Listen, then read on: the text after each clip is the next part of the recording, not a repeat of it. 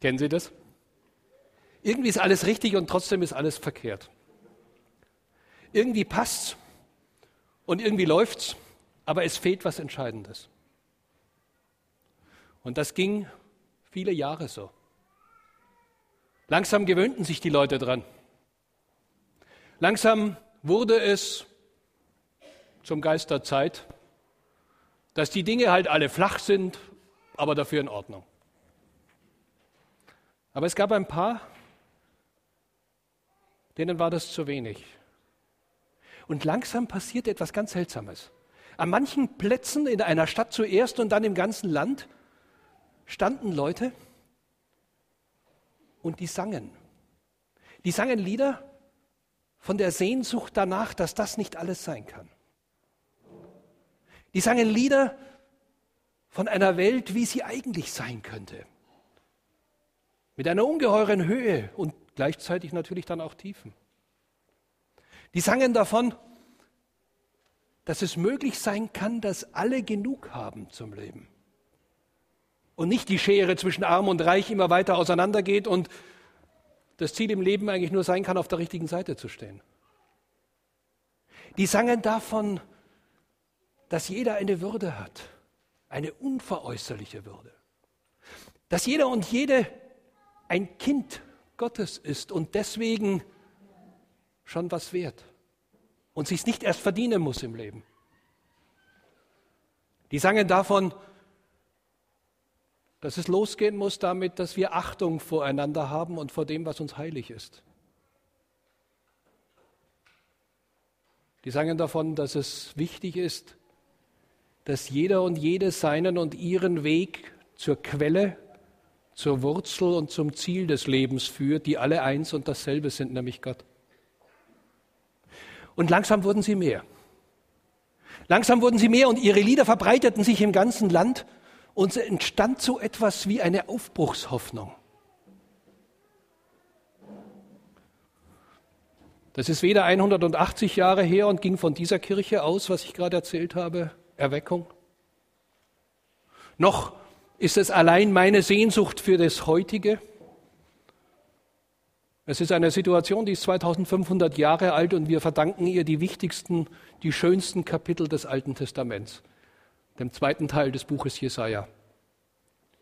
Die Sammlung der Lieder, die das Volk Israel, das in der babylonischen Gefangenschaft sich langsam aber sicher mit der Zeit und mit den Umständen und mit den Regeln dieser Großreichswelt angefreundet hatten, wieder auf den Weg brachten. Die deutlich machten, es ist nicht alles aus, nur weil einmal eine Katastrophe war. Die deutlich machten, es gibt auf Erden und im Himmel gleichzeitig ein Jerusalem. Ein Jerusalem, das als Ziel, als Vision, als der Ort, an dem das, was Gott für uns vorbereitet hat und wie er uns gerne haben möchte, zu leben miteinander, tatsächlich realisiert werden kann. Und die, diese Sänger damals bewegten ein ganzes Volk aufzubrechen, nach Hause zu kommen, dorthin, wo ihre Wurzeln waren, nach Jerusalem zum Zion. Es war das Lieblingsbuch Jesu, kein Wunder. Denn es sang von der unbedingten und bedingungslosen Liebe Gottes. Und eines dieser Lieder ist mein Predigtext heute. Und der passt in vielfältiger Weise in den heutigen Tag. Und nun spricht der Herr, der dich geschaffen hat, steht es im 43. Kapitel bei Jesaja. Nun spricht der Herr, der dich geschaffen hat, Jakob, und dich gemacht hat, Israel. Fürchte dich nicht denn ich habe dich erlöst. Ich habe dich bei deinem Namen gerufen, du bist mein. Wenn du auch durch Wasser gehst, dann will ich bei dir sein, dass dich die Ströme nicht ersäufen sollen. Und wenn du ins Feuer gehst, sollst du nicht brennen und die Flamme soll dich nicht versengen. Denn ich bin der Herr dein Gott, der Heilige Israels, dein Heiland. Weil du in meinen Augen so wertgeachtet bist und auch herrlich und weil ich dich lieb habe, so fürchte dich nun nicht, denn ich bin bei dir. Eines dieser Lieder, die ein ganzes Volk in Bewegung gesetzt haben. Und es war nicht nur wunderbares Gefühl. Es war nicht nur so ein Sehnsuchtsbild, dem man dann halt hinterherziehen kann und man fühlt sich gut. Da ging es um ganz Konkretes. Denn die Botschaft war nicht nur eine ans Gemüt, die Botschaft war auch eine an Herz und Verstand. Lasst uns aufbrechen aus diesem sich angepasst in der Welt befinden. Lasst uns hineingehen in eine Situation, die manchmal wehtut, die manchmal auch Verzicht bedeutet, aber die es möglich macht, dass wir miteinander in Frieden, in Solidarität leben können. Dazu gehören dann das, was wir als zehn Gebote kennen, aber eben alle zehn mit der Präambel, ich bin der Herr, dein Gott. Das heißt, mit diesem Vorzeichen, das sind nicht nur irgendwelche Regeln, die alle unterschreiben können, egal wo sie ihr Herz hingehängt haben, sondern es geht darum, die Prioritäten richtig zu setzen. Es geht darum, nicht mit Mühe und Kraft und immer wieder neuer moralischer Anstrengung das Richtige zu tun. Das gab es vorher und das gibt es nachher. Das Besondere dieser Lieder, die Jesus in seiner Botschaft dann aufgenommen hat, das Besondere dieser Lieder war, setzt die richtige Priorität. Um es mit Jesus selbst zu sagen, trachtet zuerst nach Gottes Reich und seiner Gerechtigkeit. Dann wird euch alles andere zufallen. Wenn ihr an der anderen Seite anfangt, dann bleibt ihr stecken. Dann müht ihr euch ab und es wird immer nur der Verlust, das Defizit, das Nichterreichen vor euren Augen stehen. Wenn ihr aber aus dieser Beziehung heraus lebt, wenn klar ist, worauf ihr euer Herz setzt und was eure Priorität im Leben ist, so der Bergprediger, dann gelingen die Dinge auch. Dann ist es auch möglich zu verzichten zugunsten meines Nachbarn. Und in einer Gesellschaft wie der unseren, die derartig komplex geworden ist, dass alles mit allem zusammenhängt und jeder Atemzug von mir irgend für irgendjemand anderen etwas bedeutet, und jede Steuer, die ich zahle oder nicht zahle, für jemand anderen etwas bedeutet. Und ob ich mit dem Fahrrad fahre oder mit dem Auto, Auswirkungen hat, die ich selber gar nicht mehr steuern kann. Wenn ich mich darin verfange, dann bleibe ich dort hängen. Wenn ich aber leben kann, aus diesem sein Leben ausrichten auf das, worauf es ankommt, trachtet zuerst dann wird es möglich, dass diese Dinge sich ereignen. Einfach passieren. Weil es mir nicht mehr so wichtig ist, mein eigenes bis zum letzten auszureizen. Weil anderes wichtiger ist. Trachtet zuerst, wir haben neulich darüber gesprochen, für, auch für Sie, lieber Herr Aschoff, der zentrale Dreh- und Angelpunkt der Bergpredigt und letztlich, man könnte es fast sagen, der ganzen biblischen Botschaft, die von da aus zu entfalten ist, wie von manchen anderen Ankerplätzen in der Schrift. Aber dieses Lied hat noch etwas Zweites und das ist mir heute besonders wichtig.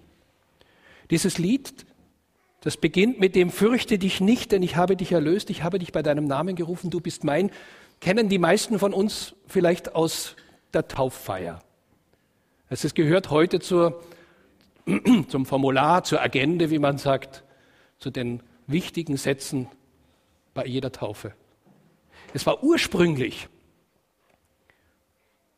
der Text, der verwendet wurde, wenn ein Prophet in Israel berufen wurde.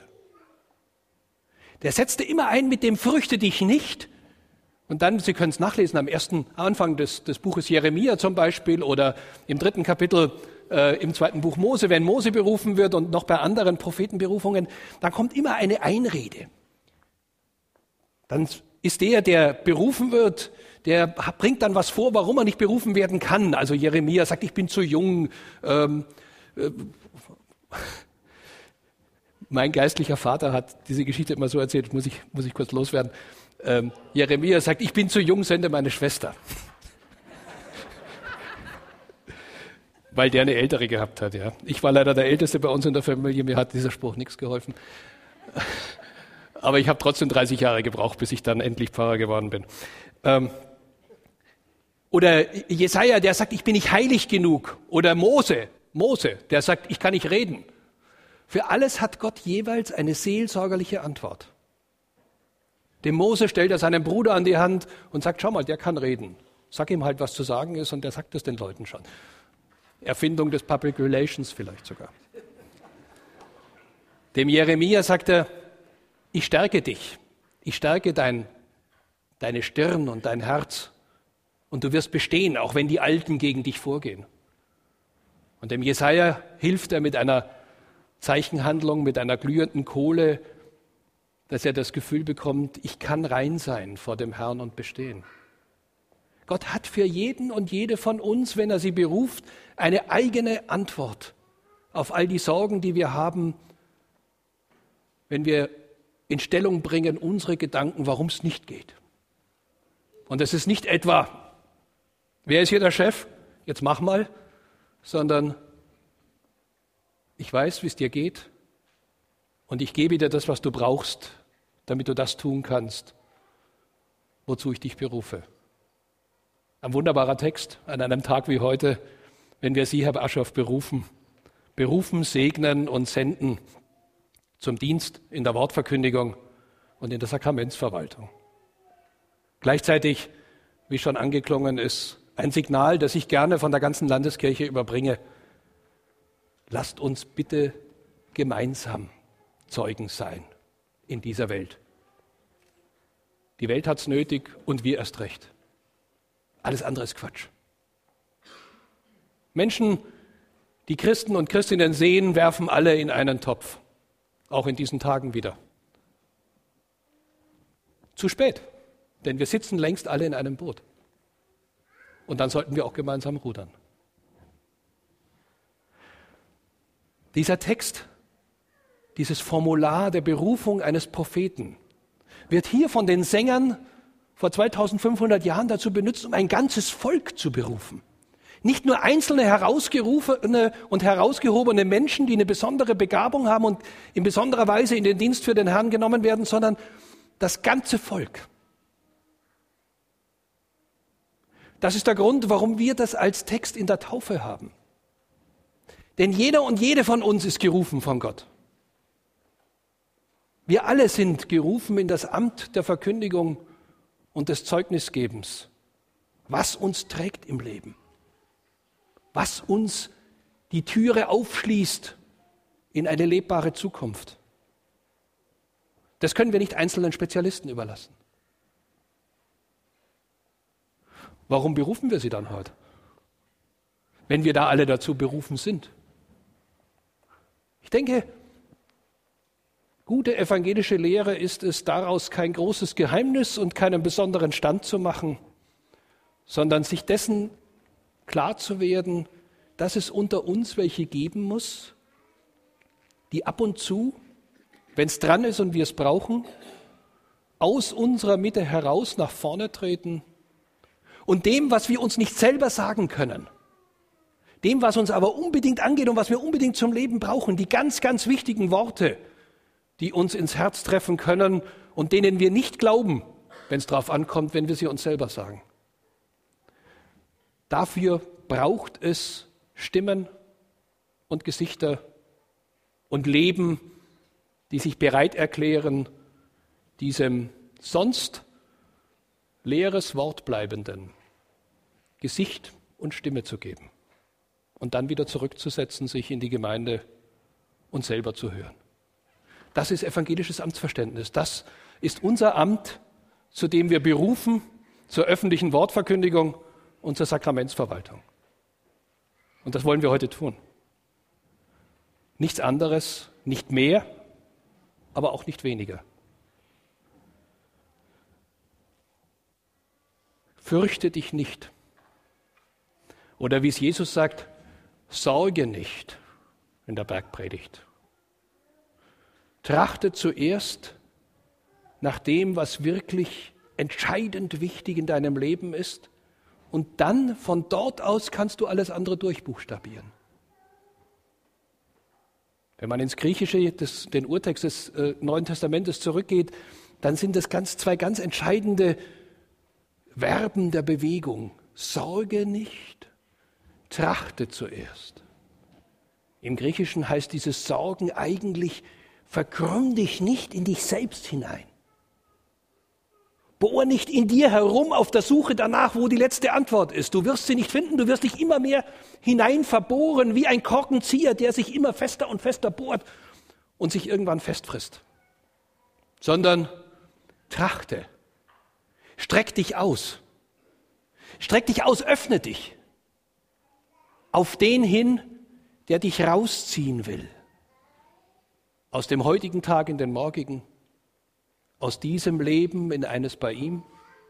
Aber nicht so, dass er dich herausreißt, sondern dass diese Bewegung dein Leben bestimmt und du deswegen jeden einzelnen Tag in diesem Bewusstsein auch erleben und genießen kannst. Wir spüren es doch im eigenen Körper, wenn ich mich zusammenkrümme, wenn ich in mir selbst mich hineinbohre und suche nach dem, was mich weiterbringt, dann ist es genau die gegenteilige Wirkung, die das auslöst. Der Atem wird knapp. Das Zwerchfell wird zusammengepresst. Irgendwann kriege ich auch noch Schulterschmerzen. Kann ich so leben? Kann ich aufrecht leben? Kann ich gerufen leben? Die Haltung des Trachtet zuerst ist die Haltung des Gerufenen. Und dann habe ich plötzlich den Kopf frei, um meinen Nachbarn, meine Nachbarin zu sehen, wie wir es gerade gesungen haben. Dann bin ich bereit, in Jesu Nachfolge die Wege dorthin zu gehen, wohin sie mich führen und die Konsequenzen tragen zu können. Manchmal sind es wunderbare, manchmal sind es welche, die wehtun dann spüre ich, dann merke ich, dass in mir die Kraft hochwächst, auszuhalten, wenn ich neben jemand sitze und ihm nicht helfen kann, weil es eine chronische Krankheit ist oder weil seine Krankheit zum Tod ist. Da muss ich nicht verzweifeln daran und mein Glaube muss nicht daran zerbrechen, dass ich nicht helfen kann, sondern in der Nachfolge darf ich erleben, aushalten. Aushalten kann ungeheuer unterstützend sein. Nicht davonlaufen, sich nicht aus dem Staub machen. Trachtet zuerst nach Gottes Reich. Trachtet zuerst nach dem Regierungsprogramm Gottes. Nicht wahr? In der US, im US-amerikanischen Wahlrecht kann man es am schönsten sehen. Bei uns ist es nicht ganz so deutlich ausgeprägt. Es gibt eine Zeit zwischen gewähltem Präsident und angetretenem Präsidenten. Ja, President elected und President inaugurated, glaube ich, heißt das. Das sind dreieinhalb Monate. Und in den USA passiert in diesen dreieinhalb Monaten etwas, was Christen und Christinnen eigentlich auch tun könnten für ihr Leben. Alles richtet sich auf die neue Administration aus. Jeder ist doch blöd, wenn er noch im Alten verharrt wenn er weiß, wer der nächste Präsident ist, der bereits gewählt ist, aber noch nicht angetreten ist. In dieser Zeit befinden wir uns. Wir wissen, wer gewählt ist, wer erwählt ist zum Regenten dieser Welt. Und er wird antreten. Er wird seinen Amt, seinen Dienst antreten. Lassen Sie uns doch schon jetzt nach seinem Regierungsprogramm leben. Es wird sich auswirken. Und wenn er da ist, wird er sagen, hey, ist ja wie bei mir zu Hause. Vielleicht. Wahrscheinlich ist es noch viel mehr. Trachtet zuerst, dann wird euch alles andere hinzugetan. Sorge nicht. Sorge nicht, lieber Peter Aschoff, um das, was kommen kann und ob du es tragen kannst. Fürchte dich nicht. Du bist ausgerüstet. Du hast vieles selbst dazu getan in Ausbildung und Ansammeln von Lebenserfahrung und Dienst- und Amtserfahrung. Aber vor allem, dieses Wort unseres Herrn ist mit dir, das über jeder Berufung steht. Ich kenne dich ganz genau, spricht unser Gott. Und ich weiß, was du brauchst, damit du bestehen kannst. Und du bekommst es. Dann, wenn du es brauchst. Fürchte dich nicht. Ich habe dich erlöst. Ich habe dich bei deinem Namen gerufen, du bist mein, weil du so wertgeachtet bist in meinen Augen, spricht unser Herr. Es gilt Ihnen heute besonders, es gilt uns allen, denn wir alle sind Berufene unseres Gottes, hineingerufen in den Zeugnisdienst für sein Regierungsprogramm, für seine Zukunft, für ein Leben, das aus ihm, unserem Gott heraus, zu ihm hin wachsen kann. Lassen Sie es uns leben. Amen.